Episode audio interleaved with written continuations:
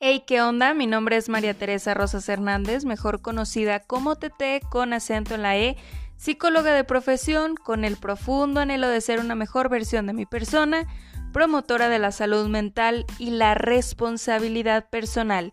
Y si tú estás en un proceso similar o quieres trabajar estos aspectos y no sabes por dónde empezar, inicia con mis podcasts.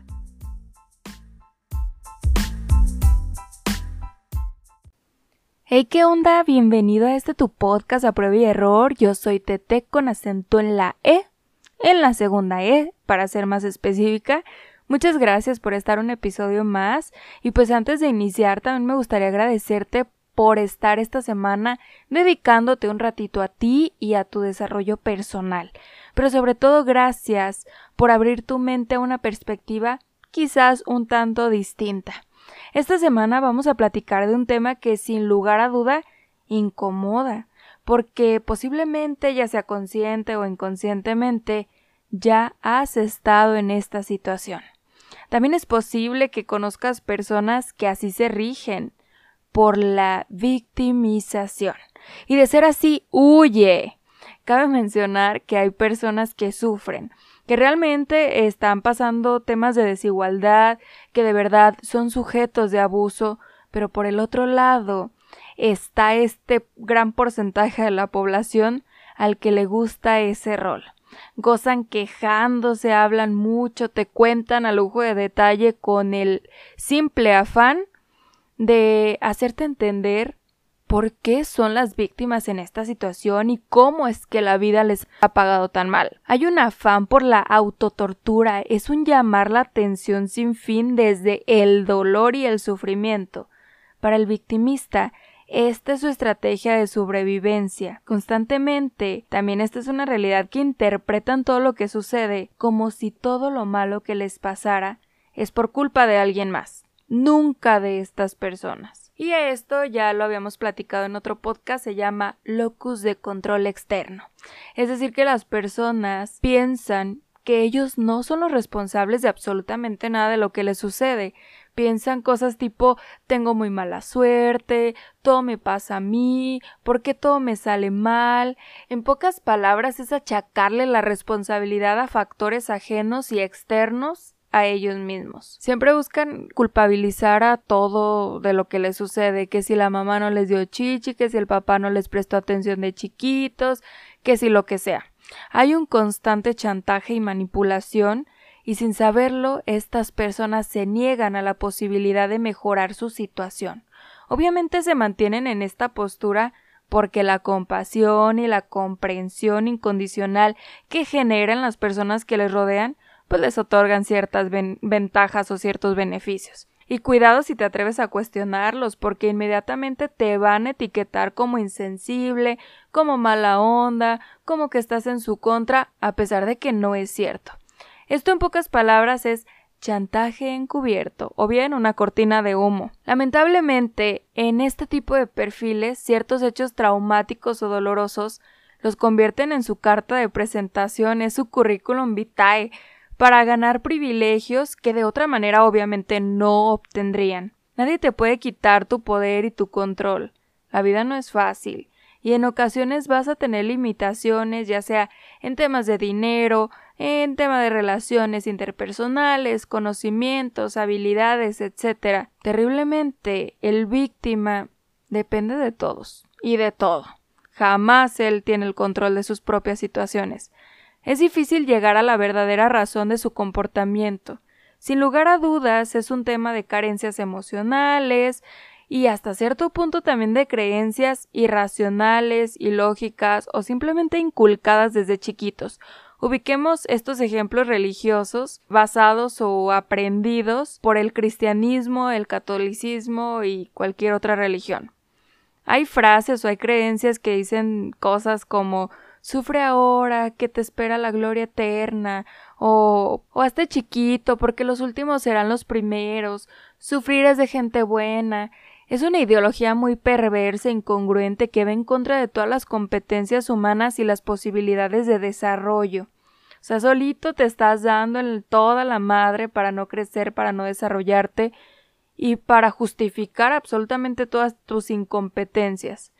Cada día estamos menos cómodos con el disfrute, con el gozo, con el éxito, con el placer y con la tranquilidad también. El placer y la felicidad se empiezan a vivir con culpa al estar en una situación de este tipo. Tanto así que cuando nos pasa algo positivo, ya estamos esperando el obstáculo o el momento doloroso. Y aunque no nos identifiquemos como personas victimistas, todos pasamos por momentos así. La vida para todos viene con momentos felices, tristes, pero si te vives con responsabilidad personal, conciencia y agencia personal, vas a poderlos desafiar, atravesar y también manejar. Una persona sana constantemente busca mejorar y crecer, pero la víctima avanza mínimamente en la vida. Hay un bloqueo muy cañón, porque para ellos las posibilidades no existen. Les voy a platicar la historia de una familia, pero imagínate que está el papá, está la mamá y están los hijitos. Los papás eran de creencias muy ancestrales, en donde los golpes, el castigar, el reprender, etc., era visto como la única manera válida y adecuada para educar. Los padres, como pudieron, le dieron una eh, le dieron cierto grado de estudio a sus hijos, algunos decidieron continuar, otros desertaron en el camino. En esa familia había muchas carencias en todos los sentidos, pero pues era lo que conocían. Los hijos crecieron, algunos fueron exitosos, otros tomaron caminos distintos, sin embargo, con el paso del tiempo, todos resignificaron esas experiencias vividas y las convirtieron en una posibilidad maravillosa para decidir la vida que querían tener. Sin embargo, uno de ellos solo se centró y se enfocó en las carencias, en los obstáculos, en el dolor, y ya siendo un adulto, se vive a través de la culpabilidad hacia su madre, hacia su padre. Se la pasa reprochando, se la pasa echando en cara el haber tenido esa infancia tan tan dura, tan terrible y demás, pero cuando somos adultos, ya no nos podemos simplemente centrar en eso. Llega un momento en la vida en donde te toca trabajar con tu niño herido, convertirte en un adulto y asumirte como una persona suficientemente madura para salir de esa perspectiva tan pobre. No nos podemos vivir a través de esas situaciones, no nos podemos vivir a través de lo que una persona me hizo o dijo de mí. Nadie va a llegar a transformar tu vida, nadie va a venir a pedirte perdón tampoco. No te sientes a esperar. Es más fácil culpar que apechugar, claro que sí. Aquí viene la verdadera pregunta interesante. Entonces, ¿cómo podemos fortalecernos para sentirnos lo suficientemente competentes y valiosos? Pues en primera salir de tu zona de confort. Cambiar tu discurso, este pedo de que si mamá o papá me dieron o me dieron, te sumerge más en esta situación. He conocido gente y también yo al haber ido a terapia en repetidas ocasiones, uno llega a terapia como la víctima. Me pasa, me vuelve, mi infancia no fue como yo la quería, mis padres no fueron cariñosos, tuve carencias económicas, bla, bla, bla. Y regularmente la postura, en ocasiones, no siempre, de un psicólogo es de tranquila, yo te entiendo, todo va a estar bien, en este afán de de trabajar la, la empatía, pero hasta cierto punto es alimentar y nutrir esta victimización. Y me acuerdo perfecto de dos psicólogos con los que acudí. Una de ellas se llamaba Aide. Aide era, neta que era una psicóloga y una persona tremendamente maravillosa. Y la vez que yo acudí eh, con ella a terapia fue cuando inicié con todos estos temas de ansiedad y demás. Y yo llegué con una perspectiva y, una postura tan llena de minusvalía, es decir, yo sentía que todos me hacían, me volvían, me tornaban y que, pues pobrecita de mí, todo me salía mal y ella, recuerdo claro que me dijo, a ver, ¿y te vas a vivir a través de la queja? Y te vas a vivir a través del berrinche, hazte cargo, haz cosas diferentes, haz las cosas por ti. Y esa vez fue como si me hubieran agarrado a cachetadas, porque fue un golpe durísimo pero de realidad. Otra cosa que yo valoro muchísimo y agradezco es que con mi actual psicólogo Iván, un saludo si me estás escuchando. Hace poquito pues estábamos trabajando cierto tema, ¿no? O, o, cierta situación. Y yo en terapia llorando y con el moco tendido le decía, pero ¿por qué soy tan tonta? Él me dijo, a ver, tampoco, ¿eh? Tampoco la victimización aquí. Entonces son cosas que realmente valoro y agradezco. Que siempre hay alguien que me dé este golpe de realidad. De, hey, la única responsable de la vida que tienes eres tú. Las cosas a veces pueden no salir bien, las personas en ocasiones pueden no pagarte de la manera que tú esperas o no reaccionar de la manera que tú esperas, pero no por eso vas a justificar el hecho de seguir en una posición que no te ayuda a crecer. El ir a terapia no siempre va a ser duro, obviamente, no siempre va a ser sumamente agradable, feliz y demás, porque vas a trabajar temas que muchas veces trataste de evadir.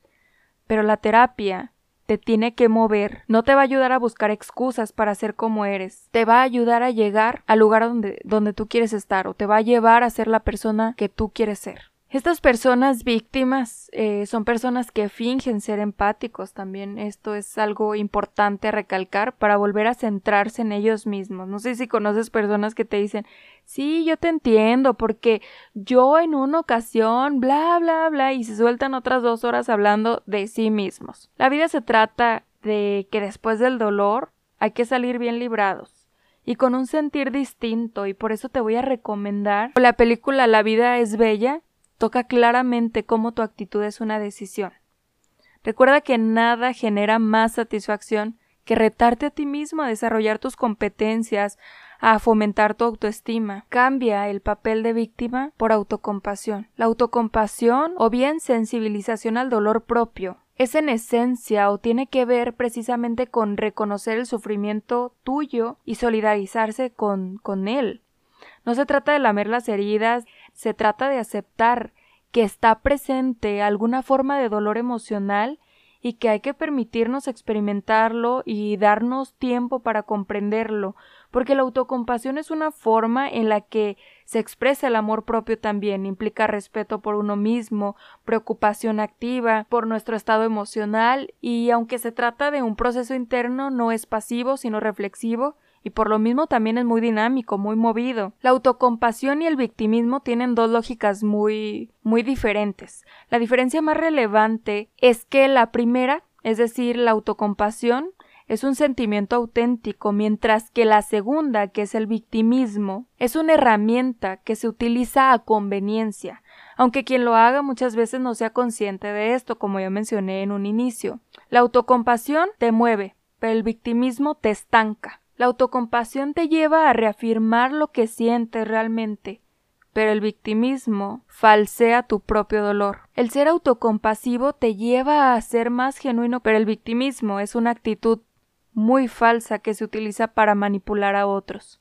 El ser comprensivo contigo mismo y con tu dolor te lleva a comprender mejor el dolor de los demás y a ser más empáticos. Sin embargo, el victimismo es una forma muy egoísta de abordar el sufrimiento. Trabaja tu resiliencia, porque para convertir el sufrimiento en un aprendizaje y en una oportunidad de crecimiento, es necesario entenderlo primero. Tanto el sufrimiento como la felicidad son estados que se tienen que experimentar plenamente para que de verdad dejen una huella o realmente marquen una diferencia. No es posible desarrollar la resiliencia ignorando o dándole la espalda al dolor. Así que empieza a fomentar tu comprensión y tu amor propio también. Espero que después de este tema ubiques cuántas personas de tu entorno son víctimas. Maneja límites con ellas. Pero si, al contrario, tú eres la víctima, Muévete, sal de ahí, trabaja, valórate un chingo y hazte cargo, porque de lo contrario nunca vas a lograr tus objetivos ni vas a lograr llegar a ningún lugar, porque vas a estar más centrado en los demás que en ti mismo. Conviértete en la persona que quieres llegar a ser sin chingar a los demás. Muchas gracias por escuchar este podcast, espero te haya gustado. Te recuerdo mis redes sociales, me puedes encontrar en Spotify, en Instagram, en YouTube, en Apple Podcast y también en TikTok como a prueba y error. También en Facebook. Muchas gracias. Hasta la siguiente semana.